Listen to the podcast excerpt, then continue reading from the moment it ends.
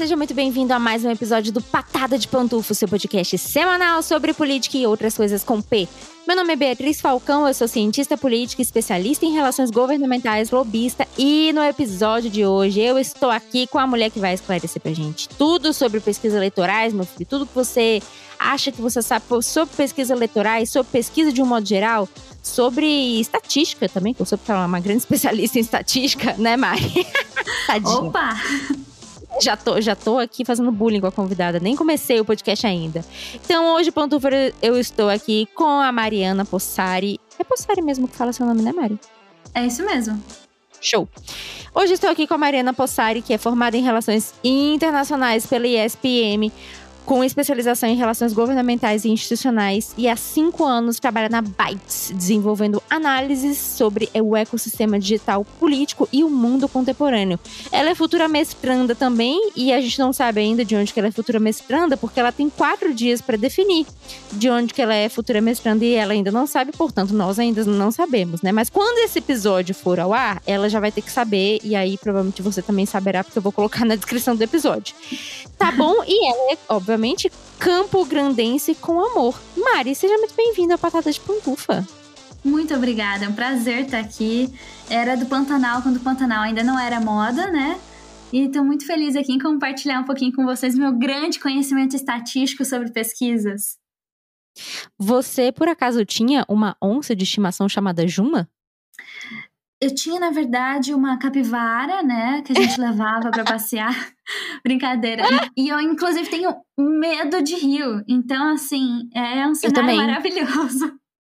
Não, mas eu acho que qualquer pessoa que, que conhece rio tem medo de rio. E por motivos por motivos Óbvios. justos. É, é por motivo, o, o, rio não é uma piscina, né? Que você tá vendo fundo o, e, e, as coisinhas estão ali passando lindamente, só tem peixinhos piabas. Não é assim. você pode encontrar muitas coisas dentro de um rio, é inclusive uma surpresas. cobra maior que você. É, muitas surpresas, inclusive cobras maiores que você. Então. Exato. eu tenho uma história ótima. Enfim, antes de começar o episódio, eu vou contar essa história assim, porque é maravilhosa. É, meu, meu avô, quando ele era vivo, ele tinha uma fazenda que ficava ali no. bem no interior, assim, lá para cima do Goiás, divisa é, Goiás-Tocantins, né? E ali mata véi, fechadona, assim, fechadona mesmo, mata de, de reserva ambiental, você não pode. Enfim, não tinha nem energia elétrica pra você ter uma noção quando eu fui lá a primeira vez. Caramba. E aí, cara, meu pai, ele me levou lá, meu pai é todo do mato, né, e tal, aí eu gosto pra cacete também, né, mas gosto com ressalvas. E aí, meu pai me levou lá e tudo mais. E aí ele resolveu, cara, ó, você que entende de rio, você conhece rio, você vai ver como a ideia do meu pai foi estúpida. Meu pai resolveu é, pescar, me levar para pescar. Detalhe, eu sou vegetariana, tá? Meu pai resolveu me levar para pescar no rio, no meio do rio, é, ao entardecer. Mas não era ao entardecer, tipo assim, quatro e meia da tarde. Era o entardecer, tipo assim, o sol já tinha se posto. Meu Deus. Pois e tanto é. de pernilongo, mosquito, não. bichos noturnos. Não, amor, isso não é o problema. O fato de eu ter quase sido levada por morcegos não tem nada a ver com essa história. Não tem nada a ver com essa história. O problema é que, assim, a gente é um rio, assim, relativamente grande, né? O Rio Paranã. E aí, a gente tava no meio do Rio Paranã, num, numa, véi, num barquinho feito de três pedaços de pau, tá ligado? Aqueles barquinhos bem uhum. pequenininhos mesmo. E aí, a gente tava lá no meio do rio, meu pai pescando, não sei o quê. E eu, velho, me batendo loucamente, porque eu, eu tinha passado repelente, mas mesmo assim, os pernilongos estavam quase me chupando inteira.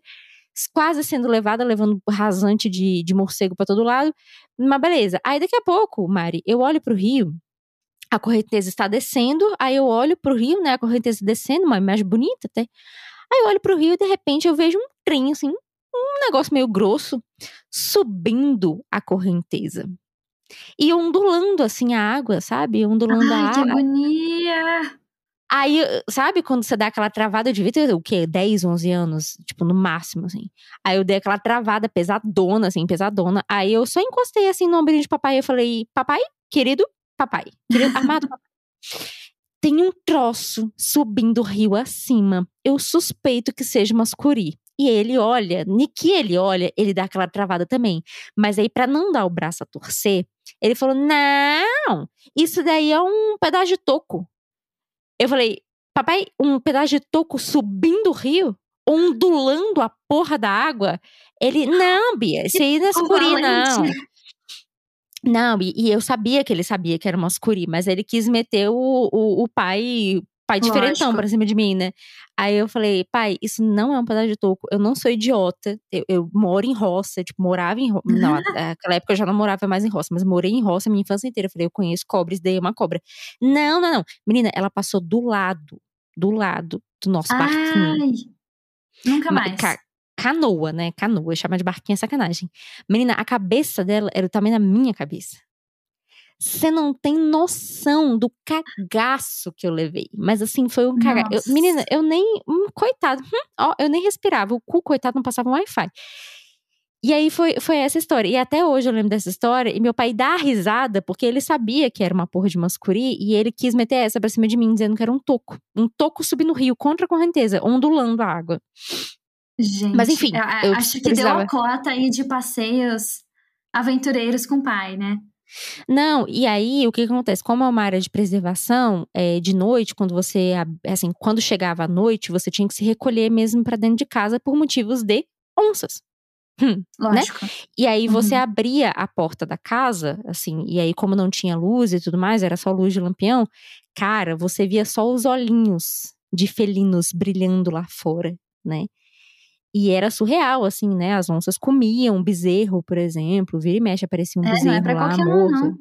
Não. não, porra, é foda, foda, é muito doido. Então eu entendo, eu entendo o seu medo de rio e acho que você tá 100% certa. E eu também morro de medo de rio, inclusive não entro. Nem no Lago Paraná não. não entro.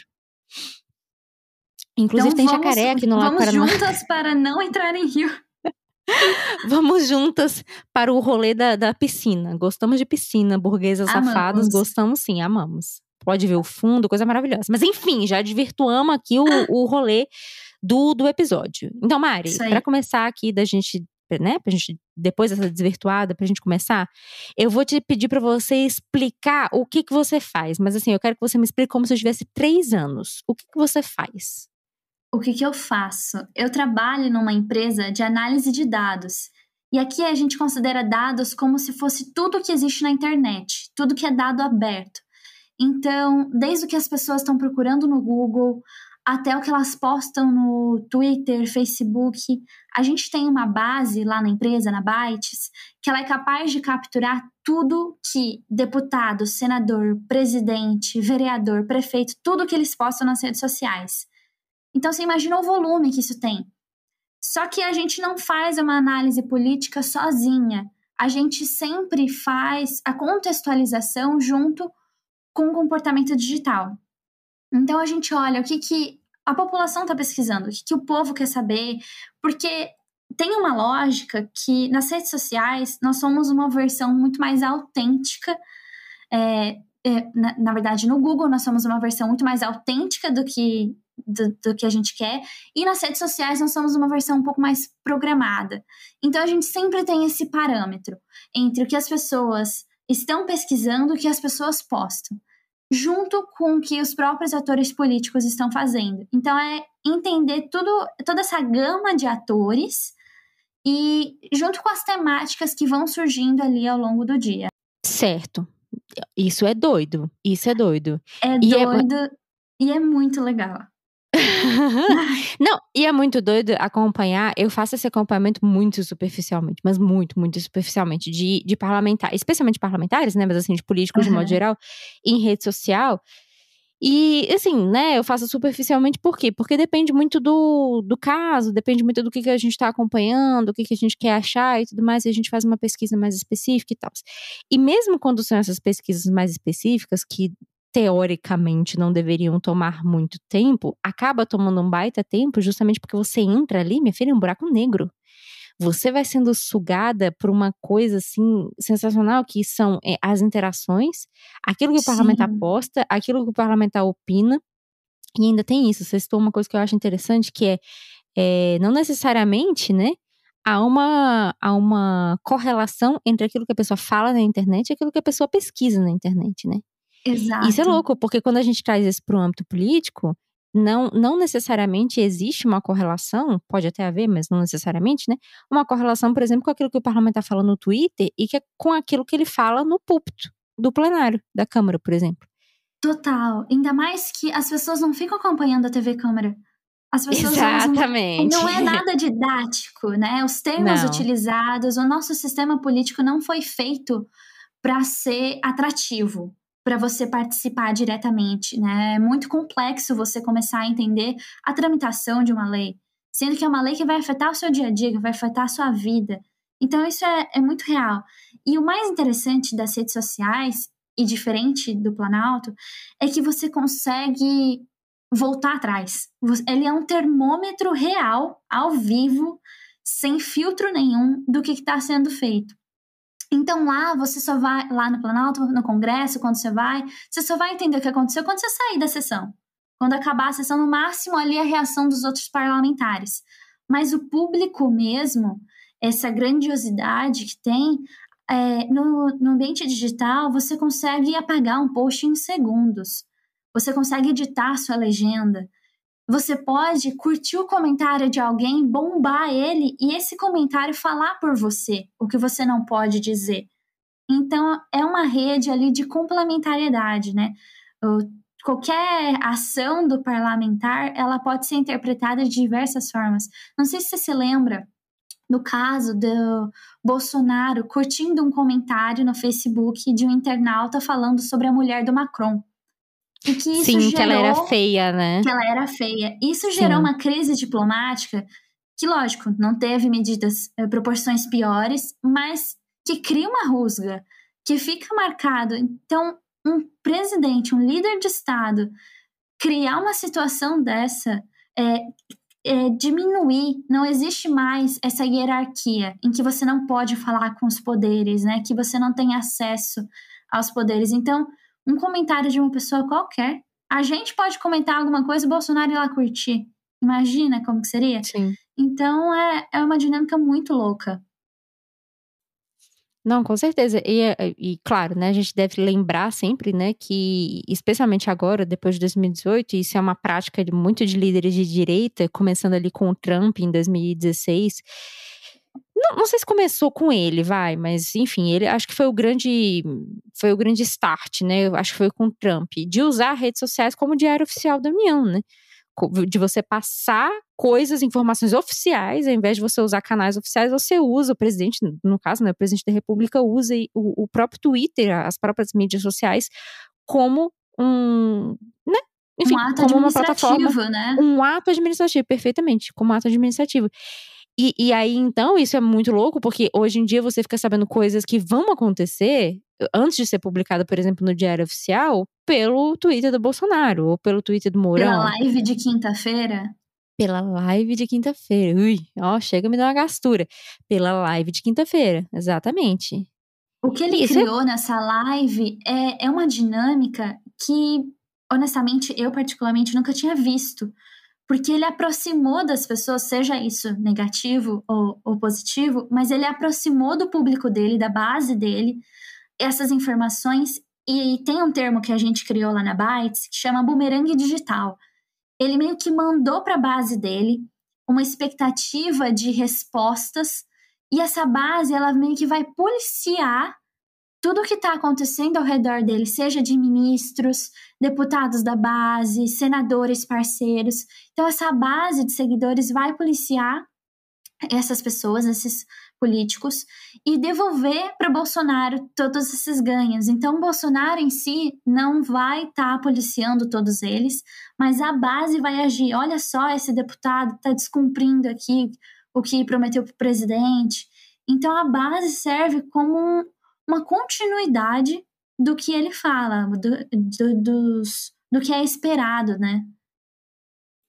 É quase como se fosse um, um reverberador de som, né? Ele fala exatamente, e a base exatamente. vai reverberando, que nem uma onda no rio, né? Isso é, isso é muito doido.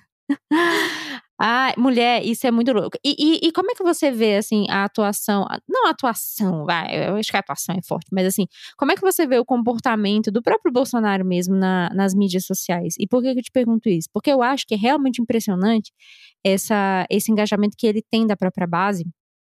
A gente pode ver, inclusive, em pesquisas é, eleitorais, a base dele muda muito pouco, né? Sai muito pouco de 30%. Às Exato. vezes oscila ali para 28, 27, mas nunca desceu, nunca desceu, tipo assim, nossa, caiu para 15. Não, nunca desceu desse nível, né? Então ele sempre consegue manter ali uma base de apoio para ele, uma base de, de engajamento, e eu acho que isso que é mais importante, né? Porque apoio por apoio, enfim, qualquer pessoa pode apoiar qualquer pessoa, mas eu acho que mais do que isso, ele consegue manter uma base de engajamento muito forte, assim, muito. Ele tem uma, um pessoal muito engajado realmente. Então, como é, como é que você avalia isso? Como é que ele fez isso? Como é que ele faz isso? E como é que, mesmo depois de, de três anos e pandemia e inflação e, e todas as, as, misérias que a gente tem visto nesse país, ele consegue manter esse engajamento em, nas mídias sociais, especialmente? Bia, eu acho legal a gente começar pensando um pouco fora da nossa bolha. Como você disse, eu sou lá de Campo Grande, né? Então é uma dinâmica totalmente diferente de São Paulo, Brasília, Recife, de, de outros grandes centros políticos.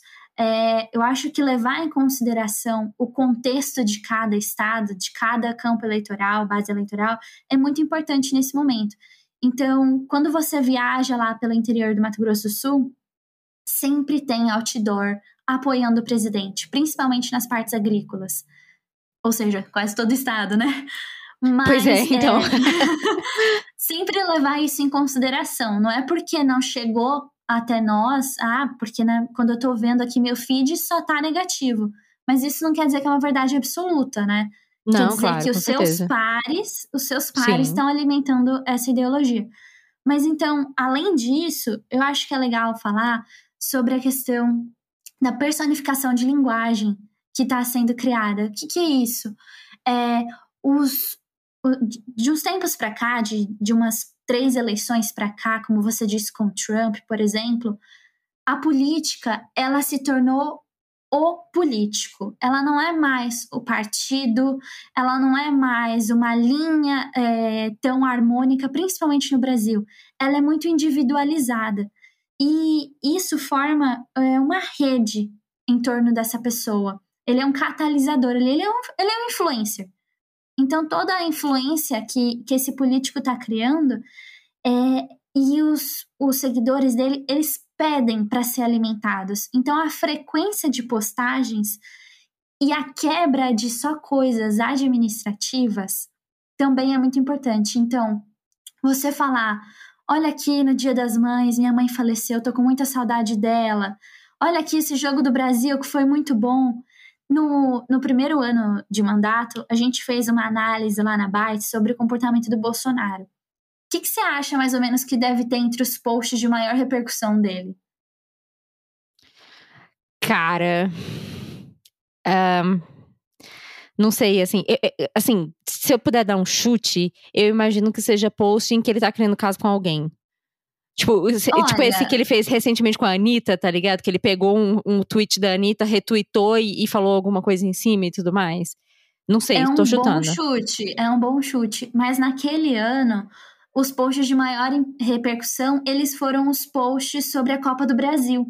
Que ele falava sobre o Neymar, ele defendia a seleção e tal. Então, essa questão de você trazer pautas que todo mundo gosta, não só questões burocráticas e chatas, digamos assim, né? Porque aqui no, aqui no podcast a gente sabe que os pantufers eles gostam de política, mas nem todo mundo consegue ver que a política é legal. Então, essa quebra. Não, mas mesmo essa parte administrativa é muito chata. É muito é, chata. Ela né? é mais complexa de entender, né? Então, é. Então, essa quebra e trazer coisas populares, elas aumentam o engajamento dele e criam essa linha constante. É o capital social dele, né? É aquela questão de que é uma rede constante de apoio. Não importa o que ele faça, esse é o núcleo bruto dele. Você, você, usou uma frase que eu achei muito boa e muito elucidativa, que é que, que é de que o Bolsonaro é influencer, né? E eu uhum. acho isso tão didático, porque é isso, assim, mesmo quando você vê um, um influencer, sei lá, uma influencer, uma blogueirinha dessa, não sei o quê.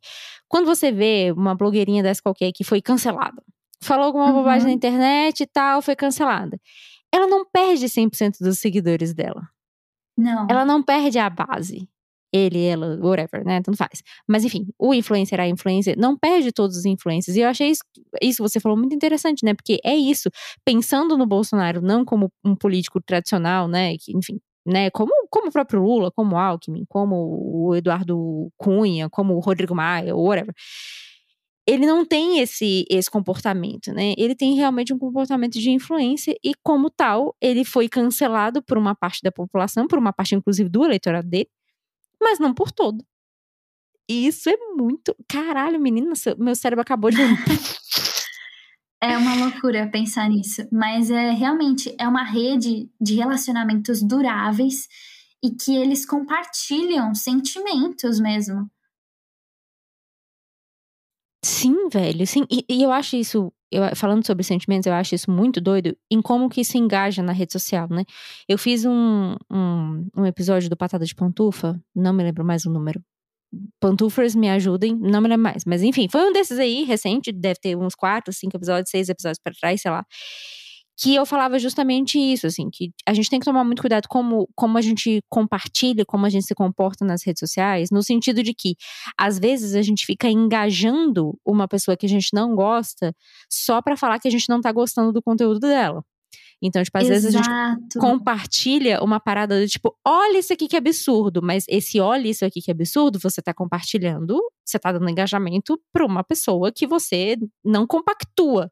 Mas você está compactuando. Ainda que você não concorde com ela, você está compactuando, ainda que né, aquilo não seja o seu posicionamento. E, e, eu acho que, não sei se, não sei se minha, minha, meu pensamento está errado, mas eu acho que o próprio Bolsonaro, o bolsonarismo de modo geral, ele se alimentou muito disso. Do tipo assim, olha que absurdo que o Bolsonaro postou, olha que absurdo que o Bolsonaro falou, e vai lá e todo mundo e comenta lá no post e compartilha e retweeta e tudo mais. Totalmente. É, na política, o fale mal, mas fale de mim funciona muito quando a gente Total. aplica para as redes sociais. Porque você está alimentando. Né? Então pensa assim, no algoritmo, que é aquela palavrinha tão complexa que tem tantos significados. Mas Sim. é pensa que você está mandando para o algoritmo reper, repercutindo várias vezes o mesmo termo. Então, Bolsonaro, Bolsonaro, Bolsonaro. E você não gosta do Bolsonaro, você não gosta do Lula, você ama o Lula, mas você está compartilhando. Em muitos casos, você está compartilhando posts que na legenda ou posts originais dessa pessoa. Então, você está dando forças. Porque na rede é isso é a, é a sua é a sua presença. E uma coisa que eu acho interessante essa questão de quem fala mais alto nas redes. E com esse tipo de movimento, você é, compartilhando coisas que nem, nem sempre você concorda, você está criando essa lógica de dar voz, mesmo, pra, mesmo sendo algo negativo para você. Nós temos uma ferramenta lá na empresa que a gente consegue ver quais são as matérias mais compartilhadas do dia, do mês, do ano. E é bem interessante, porque ou são matérias durante a, a pandemia, né? Uh, os outros períodos que ainda estamos, mas os outros períodos da pandemia, o que, que chamava atenção? Atos administrativos, muito raramente.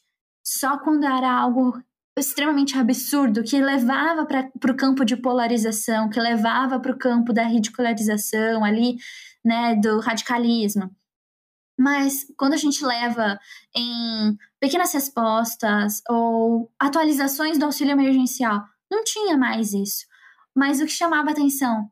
Memes de bichinhos, é, notícias de alguém que foi curado, é, número de mortos não chamava mais tanto atenção quanto notícias de cura de sites de religiosos, tipo aquele Razões para Acreditar, sabe? Isso chama muito atenção. As pessoas, elas precis... era um período que as pessoas precisavam de notícias boas, então elas estavam se alimentando disso. E querendo ou não, o algoritmo responde, né? Ele vai também trazendo o que, que é popular.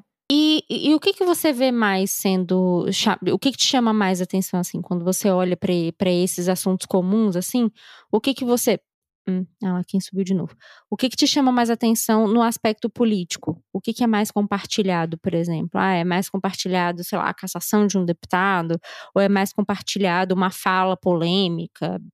enfim, um projeto de lei que foi aprovado e tal, que nem agora rolou, acho que uma ou duas semanas atrás, rolou um fuzuê na internet da galera é, falando sobre o projeto que criava o dia do. Como é que é? O dia do. Como é que chama isso? Que se arruma a cara, gente? Harmonização? Harmonização, harmonização Mentira. facial. Sim, na LESP, em São Paulo. Um deputado apresentou um projeto de lei e foi aprovado, né? Assim, não foi, não, não, não virou lei ainda, precisa uhum. passar ainda por umas, acho que por uma, mais alguma comissão, pelo plenário, não me lembro, mas o parlamentar conseguiu aprovar lá em uma das comissões o projeto que cria o Dia da Harmonização Facial. E aí a internet veio a loucura, assim, e todo, todo mundo me mandou essa bosta desse projeto. E eu fiquei, gente, isso daí é um dia comum na Câmara dos Deputados. Tem dia do milho, tem dia do macarrão à bolonhesa, tem dia, véi, tem dia, sério, tem uns dias de tudo, assim. E aí a galera, né, fez, fez esse fuzuê na internet, fez esse alvoroço na internet. Eu meio que não entendi por que que estavam fazendo esse fuzuê todo, porque, né, enfim, tem, tem piores. Não, não acho que não seja um absurdo, acho que é um absurdo, mas tem piores, vai, vamos combinar que tem piores. E aí, enfim, e aí o, a minha linha de raciocínio nisso era o que, que te chama mais atenção nesse sentido, assim, o que, que pipoca mais? Ah, frases polêmicas sempre é, é muito chamativo, né? Sempre tem atenção. O que eu acho mais interessante que eu tava vendo é pequenas coisas assim que a gente vê. Na revista Veja, por exemplo, lá embaixo eles mostram os mais lidos da semana. Quatro eram sobre o casamento do Lula. Na Veja. Então, olha como interessante. Caraca. Não é o primeiro lugar que eu vou para ler sobre Lula, mas estava lá entre os mais lidos da semana.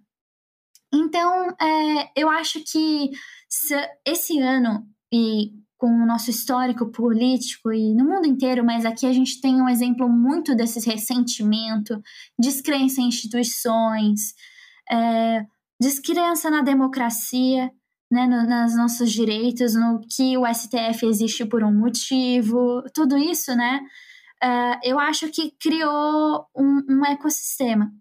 Então, todo esse ecossistema, quando a gente contextualiza, a gente começa a entender por que, que as pessoas estão tão sensíveis e tudo se torna polêmico.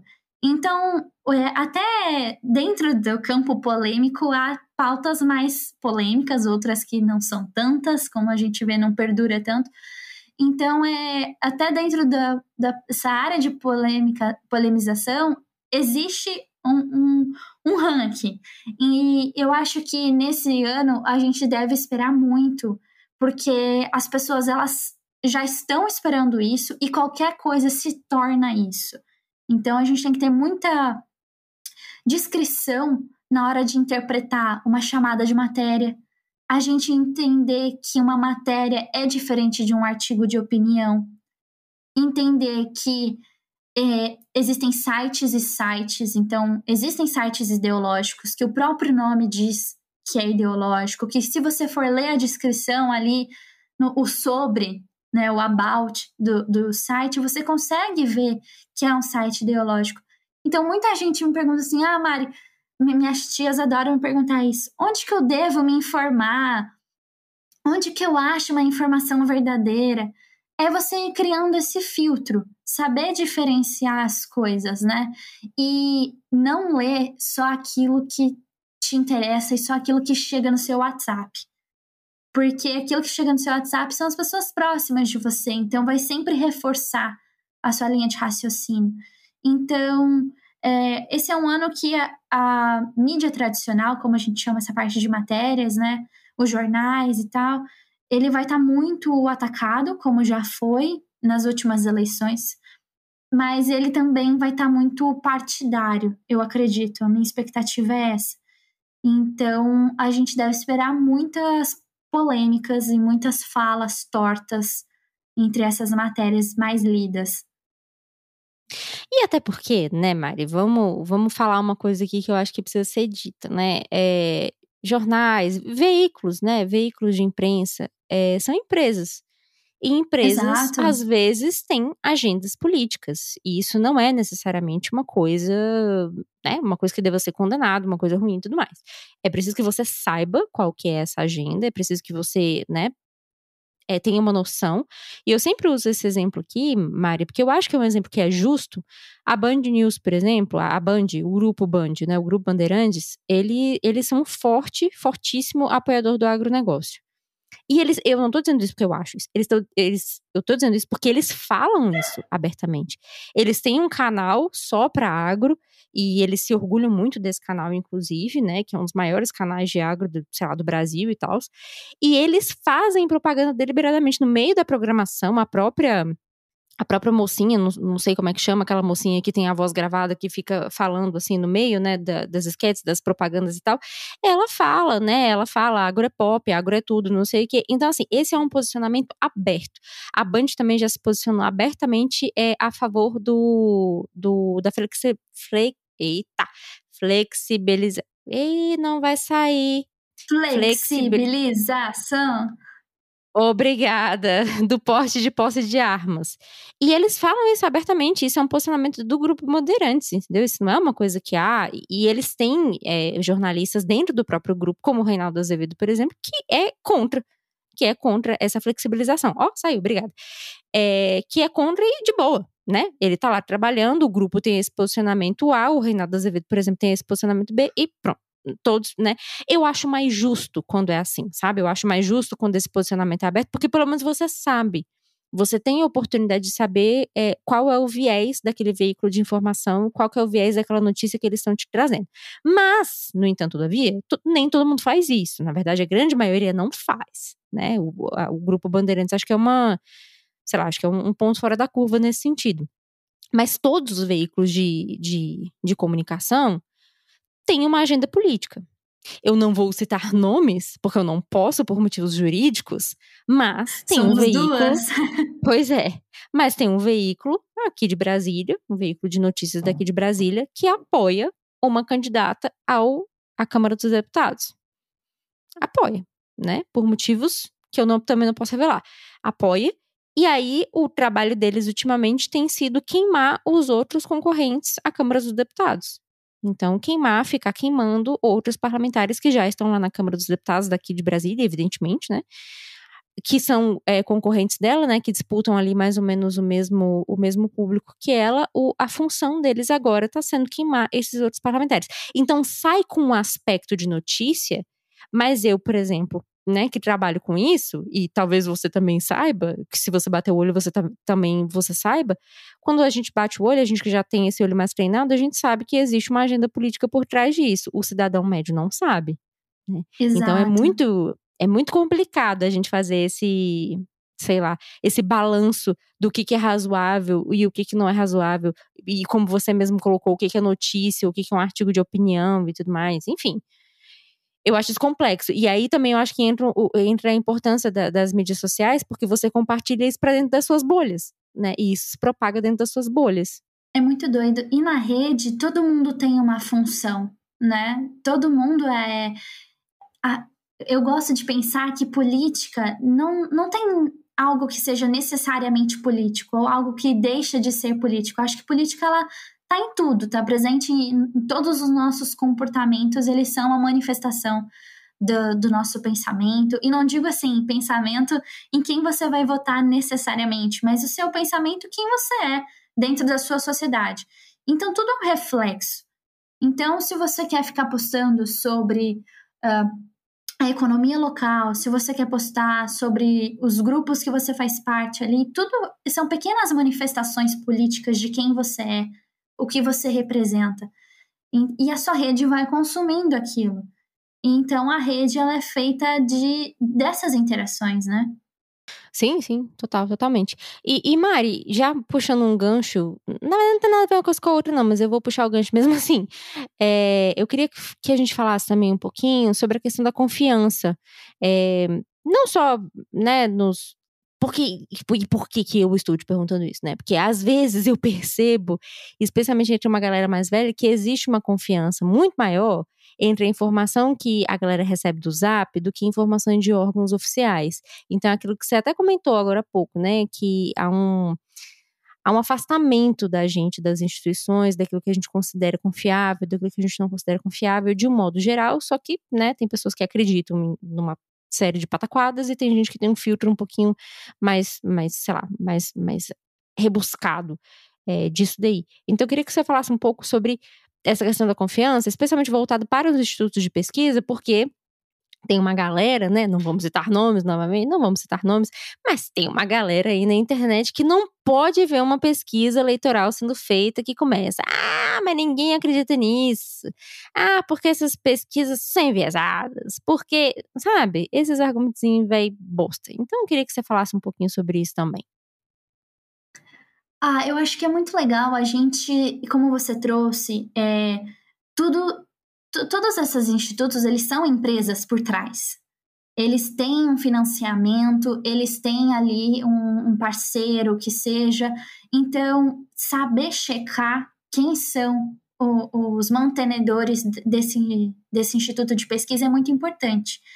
E uma coisa que eu acho interessante é, não é porque eu não acredito, eu não gostei do resultado da pesquisa que ela também ela é incorreta, ela é mal feita. Então, saber equilibrar isso também é importante. Mas eu acho que saber, o primeiro passo assim que a gente pode fazer ali, checar uh, as datas que foram feitas, é, lembrar de checar quem que financia essa pesquisa e até ver da onde que eu recebi essa pesquisa. Ah, eu recebi lá do meu tio aqui no WhatsApp. Poxa, mas o meu tio, ele não, não é muito fã de política. De onde será que ele tirou?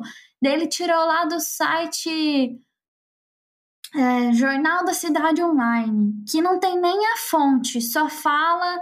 Noticiastop.com. Exato, exato. é, cheque aqui a verdade. Então, as coisas nesse sentido. E, então, sempre ver qual que é a fonte daquele dado, porque às vezes na, na chamada da matéria, ali no título, nossa, caramba, tá com 30%, 45%. Mas espera aí, deixa eu ler. Ah, é entre essa faixa etária, não é de toda a população. Ah, é nesse estado, não é em todo o Brasil. Então, também ler direito a matéria, não pegar só o número que achou bonito e checar o instituto checar se ele é financiado é, e, e, quais são os sites que estão propagando, né? Esse, esse instituto. Sempre tentar achar a origem do dado é importante. E checar também se está registrado no TSE, né, minha gente? Porque. Pois assim, é. O é, site do TSE bem? tem tanta coisa legal Sim. que a gente pode usufruir, né? Não, é que eu, eu, eu adoro a parte do TSE que a gente consegue ver os dados do eleitorado. Porque Sim. o nosso sistema é de voto obrigatório. Então, todo ano tem super atualizado dado de população, de idade ativa, de profissão, é, sexo. Então, assim, tudo você consegue checar lá, sendo que IBGE não tem recurso para ficar atualizando com frequência. Então, o TSE, na verdade, ele compensa o IBGE em muitas fontes de dados. Então, é, a gente pode usufruir, já que é obrigatório o voto, vamos trazer isso para o nosso favor, né? Vamos ver como que isso pode ser uma baita fonte de dados na hora da gente interpretar. Eu não sei se aqui você já, já viu, ou se você tem conhecimento de alguma plataforma que faça, ou que, sei lá, que de repente já fez isso, mas eu sei que nos Estados Unidos tem. Oh, desculpa, meu amor. Eu botei cotovelo na, na, nas lelas de Juscelino. Perdão, meu gordinho. Desculpa. É, enfim, é, lá nos Estados Unidos tem alguns, alguns, algumas plataformas, né, alguns sites, que eles comparam quase que em tempo real as pesquisas que são publicadas. E aí eles, eles fazem uma análise de tendência com isso, né? Então, por exemplo, ah, o candidato A tá com sei lá, 30% de, de intenção de voto. Aí a outra pesquisa trouxe uma pesquisa. Aí a outra pesquisa falou que ele tem, sei lá, 32, e a outra 40, e a outra 50. Enfim, eles vão fazendo esse, essa análise mesmo, esse cruzamento dos dados dessas pesquisas e vão fazendo alguma análise de, de tendência, sabe? É, que eu também acho que às vezes, não sei, isso, isso existe aqui, você sabe? Você já viu isso? Olha, no setor privado eu sei que isso é uma tendência muito grande, então tem muitas empresas, inclusive a Byte está desenvolvendo, tem muitas empresas trabalhando nisso ah, também. Uhum. E eu sei que, por exemplo, o UOL tem um termômetro É, ah, alguns sites eles têm essa junção, principalmente final de mês. Mas uhum. o, o que é uhum. legal a gente sempre lembrar que as pesquisas eleitorais elas são fotografias. Então elas são uma amostra do eleitorado, Sim. né? De um uhum. dia específico, de um período de tempo específico, e ela não tem uma contextualização. Então, para você entender essa fotografia, você tem que ter várias fotografias para transformar num filme. É, ela sozinha, ela vai te dar uma perspectiva muito, muito focada ali, muito cega. Então você precisa justamente desse acompanhamento para você ver. E eu ainda reforço que o acompanhamento das redes, inclusive do próprio candidato que você vai ver, ele vai ser muito muito mais rico de conteúdo do que ficar preso só na pesquisa. Então, a pesquisa ela precisa hoje em dia dessas redes sociais para trazer é, como que é essa questão de gerar um debate para con convencimento, né? É, eles criam na rede todo um, todo um ecossistema. Ela, eles são formadores de opinião na rede ao vivo. Então, não dá para a gente esperar só sair a pesquisa, porque a pesquisa sempre vai ser um retrato do passado. Então, até lá a rede já se manifestou dessa pesquisa que saiu. Então, esse, essa complementariedade que eu acho que é bem legal para esse ano, principalmente. E, mas você acha que, que é possível a gente fazer um, sei lá, um filtro ou ter uma análise de, de termômetro mesmo, né, de sentimento é, sobre as eleições com base no comportamento das redes sociais? Essa é uma pergunta de ouro, hein? Né? Mas eu acredito e é algo que eu levo assim para minha vida profissional, que eu quero explorar nesse mestrado. Eu acredito muito nisso. É, a nossa rede social, e eu digo aqui internet no geral, esse ecossistema digital ele traz muitas riquezas e muitas modulações para o nosso comportamento offline. Então, na rede, a gente vai se organizando, Bolsonaro, aqui dizendo ele como presidente hoje, né? Ele vai lançando comportamentos para os seguidores dele que se tornam questões coordenadas. Ele vai criando uma rede de comportamentos coordenados que vão se refletir no mundo offline. Então eu acho que essa dinâmica, a gente entender como que uma manifestação pode ser organizada online e depois aparecer o pessoal na Paulista, ou aparecer em Hong Kong, aparecer na França ou no Black Lives Matter, é, todos esses posicionamentos é, eles geraram, eles foram gerados na, na internet, eles foram gerados nas redes sociais. Então, é um ambiente de jogo, é um jogo de influência. E, e, nada mais que política. Sim, sim. É, não, e isso é muito, isso é muito interessante, né? Justamente porque a gente saiu de um espaço em que a gente só conversava sobre política com, se conversava, né? Se é que conversava, ainda tem isso, assim. É, poucos falava também. É, mas quando a gente falava, a gente falava só com os nossos pares, né? A gente falava com as pessoas do nosso trabalho, com as pessoas é, de dentro Exato. da nossa casa e tudo mais. E agora você tem a possibilidade de conversar e discutir e criar caso e arranjar treta com qualquer pessoa do mundo, inclusive, né? Não, que a gente está saindo de uma época que era vacina até de graça na testa, e política e futebol não se falava. Então, assim, Sim é, é muito interessante como é, até, até mesmo isso, é, não existe mais limite para se falar de política. Então, uhum. muitas coisas se tornaram aceitáveis. Uhum. Né? Então, é todo um comportamento por trás aí. Não, e, e, eu acho que esse comportamento, eu acho que ele, inclusive, é um, é um fator de, de, de surpresa, né, para muitos de nós. Eu ouvi muita gente falando sobre isso, especialmente em época de eleição, ouço muita gente falando sobre isso em época de eleição, desde 2014, que é quando eu acompanho eleição mais, mais ativamente, né, digamos assim, é, do tipo, ah, é, eu vivi com essa pessoa, cresci com ela, nunca imaginei que ela tivesse esse posicionamento político. Aí eu vou lá abrir as redes sociais dela e tá lá, plau. Um comportamento que eu acho absurdo, né? Uma fala que eu, que eu que eu considero absurda. Então ainda tem isso, né? Falando de comportamento, ainda tem isso, do tipo, aquilo que você traz eventualmente nas suas redes, nas suas mídias sociais, às vezes é um comportamento que você já tinha, mas que ele tava, né, é, escondido, né? Ele tava ali, é, não, não tava estampado na sua testa, porque você não falava abertamente sobre isso. Agora você fala, agora você tem mídia social, então agora ele está lá, ele está lá estampado. E eu acho que agora muitos comportamentos que antes não eram considerados aceitos estão se tornando aceitos. É, o Bolsonaro, eu sempre gosto de lembrar, em 2014, ele falou: Eu vou ser o próximo candidato da direita, eu vou ser o próximo presidente da direita. Então, desde 2014, ele já tinha certeza e já falava coisas de direita e já ia alimentando essa ideologia e criando a agenda dele. Então, é, aos poucos, até que, voltando àquela história do núcleo duro, né? É, ele é muito condizente nessa parte é, com o núcleo duro dele. Ele pode não ser condizente em ter cinco religiões, cinco times de futebol, mas nessa parte, com os 30% aí, ele é muito condizente. E ele sempre Tem um filho com isso. cada esposa. É, exato. É ali um, um mix, né?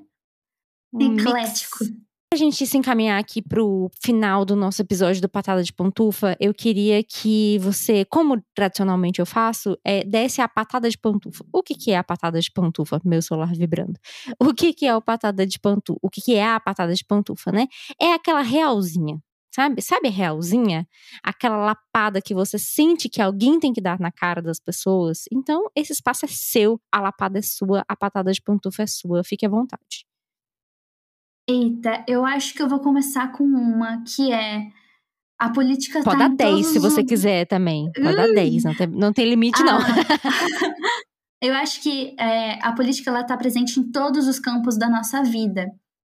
Mas a gente tem que lembrar de que no final do dia o Congresso funciona de terça a quinta. Mas os nossos amigos, a nossa família tá com a gente. Então, eu acho que ponderar a, nesse ano eleitoral, ponderar a nossa energia e também eu acho que sempre checar a nossa informação, porque existe a verdade. Eu lembro muito no começo da pandemia, eu estava conversando com alguém e eu fiquei muito irritada que as pessoas não estavam usando máscara. Daí essa pessoa me respondeu: Mas é o direito dela, ela tem uma opinião, ela não quer usar máscara. Mas não era. Já tinha medidas jurídicas, legais, que você não podia ficar sem máscara em tal ambiente. Então, lembrar que a nossa opinião, a nossa autodefesa, nosso direito de expressão, ele tem um limite. E ele tem que ser, ele não pode ultrapassar o do outro. Então, eu acho que também lembrar isso na hora que a gente for interpretar os dados dessas eleições. Show. Show demais.